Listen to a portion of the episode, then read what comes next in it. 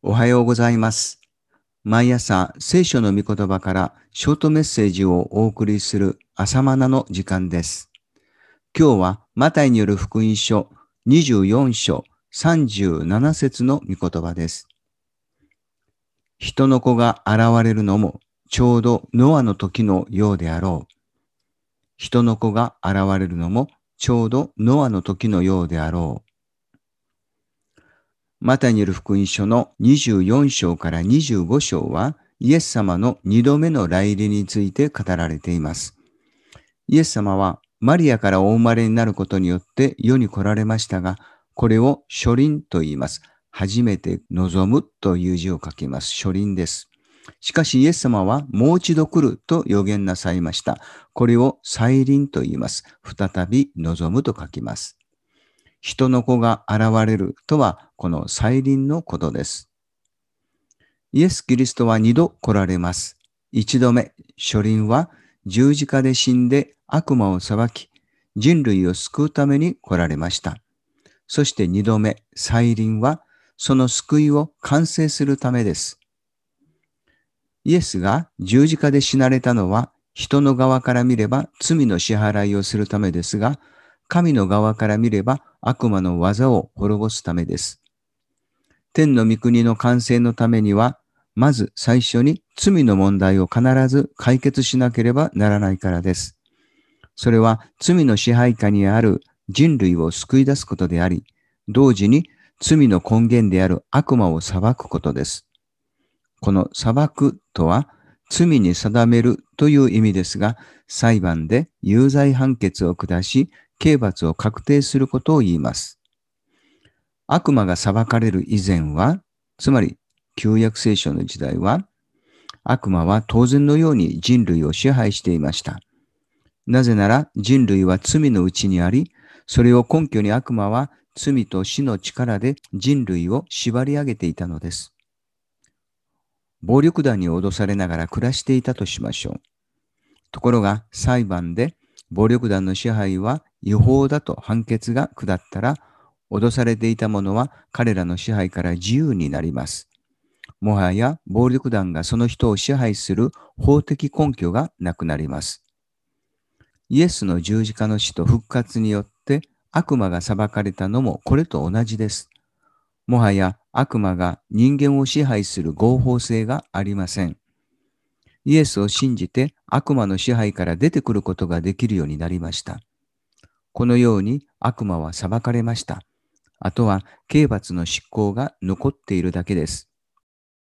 裁判で判決が下されるとしばらくして刑が執行されます。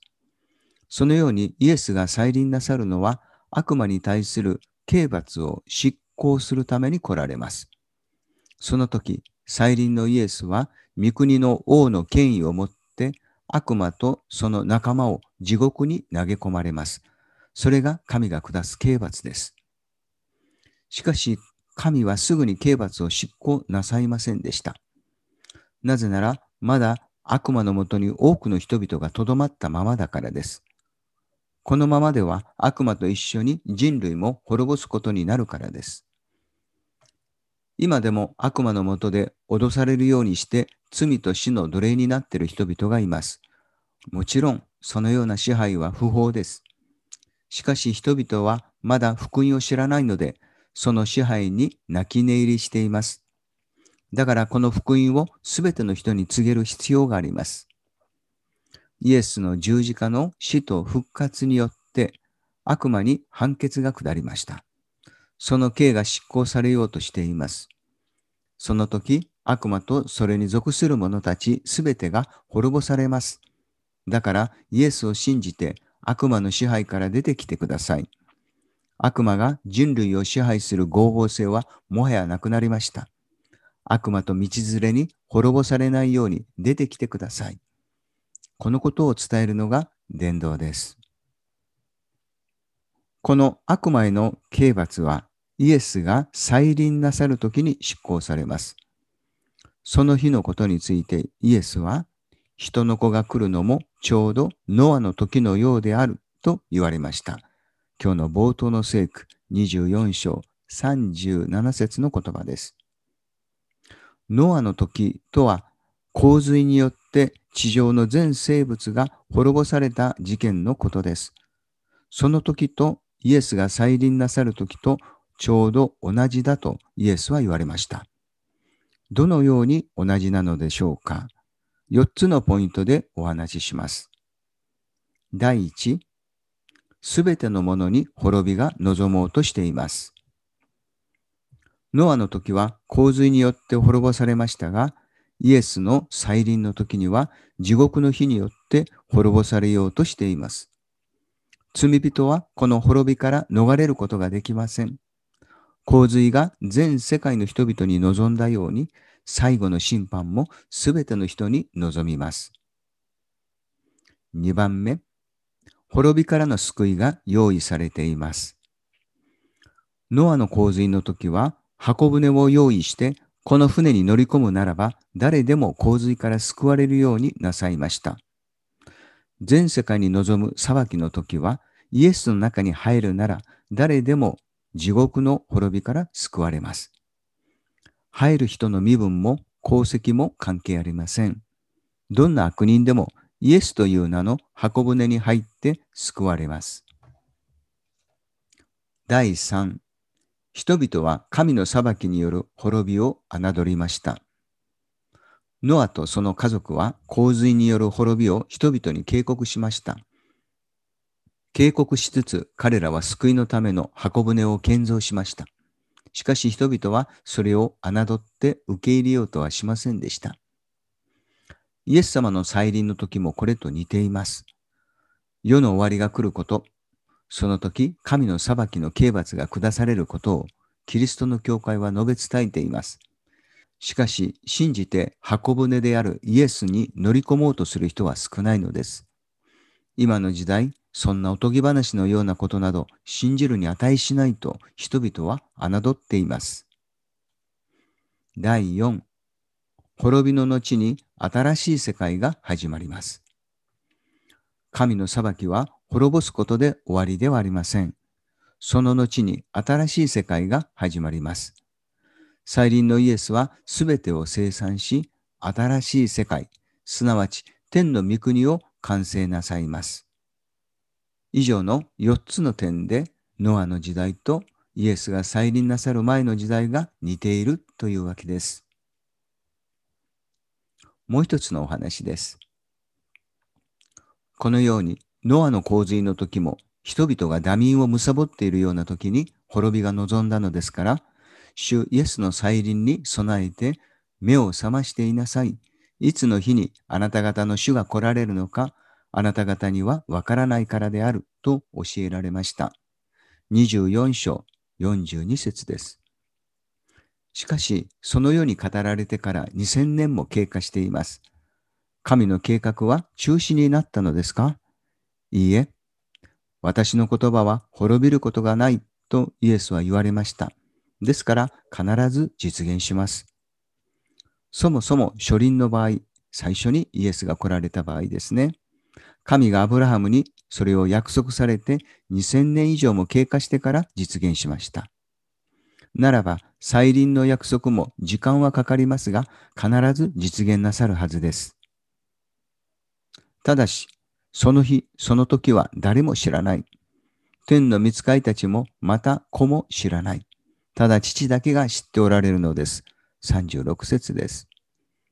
だからイエスは目を覚ましていなさいと命じられたのです。目を覚ますとは夜も眠らないでいることではありません。霊の目を覚ますことです。それはイエス様の再臨に焦点を合わせる生き方のことです。日常の生活に明け暮れるあまり、イエスの再臨を無視して生きるなら、霊的には眠っている状態です。この世における素晴らしい活躍も、イエスの再臨に焦点が合っていなければ、霊的には眠っています。天国人としての自覚を失い、地上の国民のように生きているなら、霊的には眠っている人です。私たちの国籍は天にあるのであって、そこから王なるキリストが来られるのを待っているのです。私たちの人生は地上における短い期間で完結するものではありません。つまり、地上の人生だけでは計算が合わないのです。しかし、イエスが再臨なさって、その理不尽な計算を合わせてくださるのです。だから目を覚ましていてください。それはイエスの再臨にフォーカスを合わせて生きることなのです。なぜ肉眼で見える世界のことで揺さぶられますか？それは私たちの目がイエスの再臨にフォーカスされていないからです。近くばかりを見ていると禁止になります。遠くが見えません。今の世界ばかりを見ているので、霊的には禁止です。遠くが見えない。未来が見えない。全体が見えない。だから肉眼で見える世界で一喜一憂してしまいます。さあ、目を覚ましてイエスの再臨に焦点を合わせてください。肉眼で見える世界は辻褄の合わない世界です。計算の合わない人生なのです。悪者が繁栄し、善人が損をする。真面目に生きているのが馬鹿らしく思えるのが肉眼で見る今の世界です。イエスの再臨に焦点が合っていないと、そんな矛盾する世に対して自分で計算を合わせたくなります。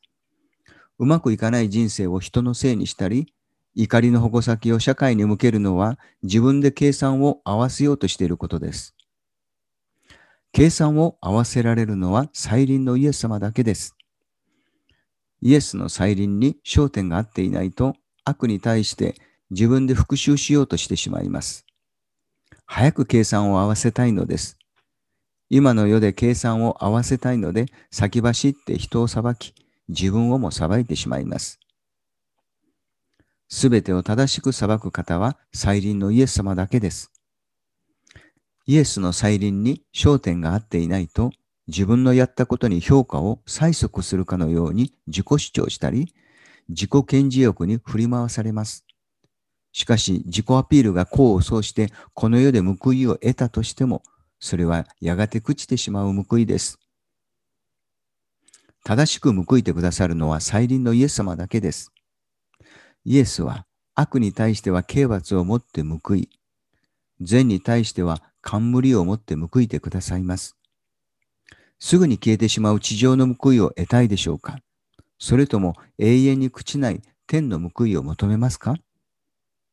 さあ、天に国籍のあるものらしく、再臨のイエス様に焦点を合わせていきようではありませんか？それが目を覚ましていることです。以上です。それではまた明日の朝お会いしましょう。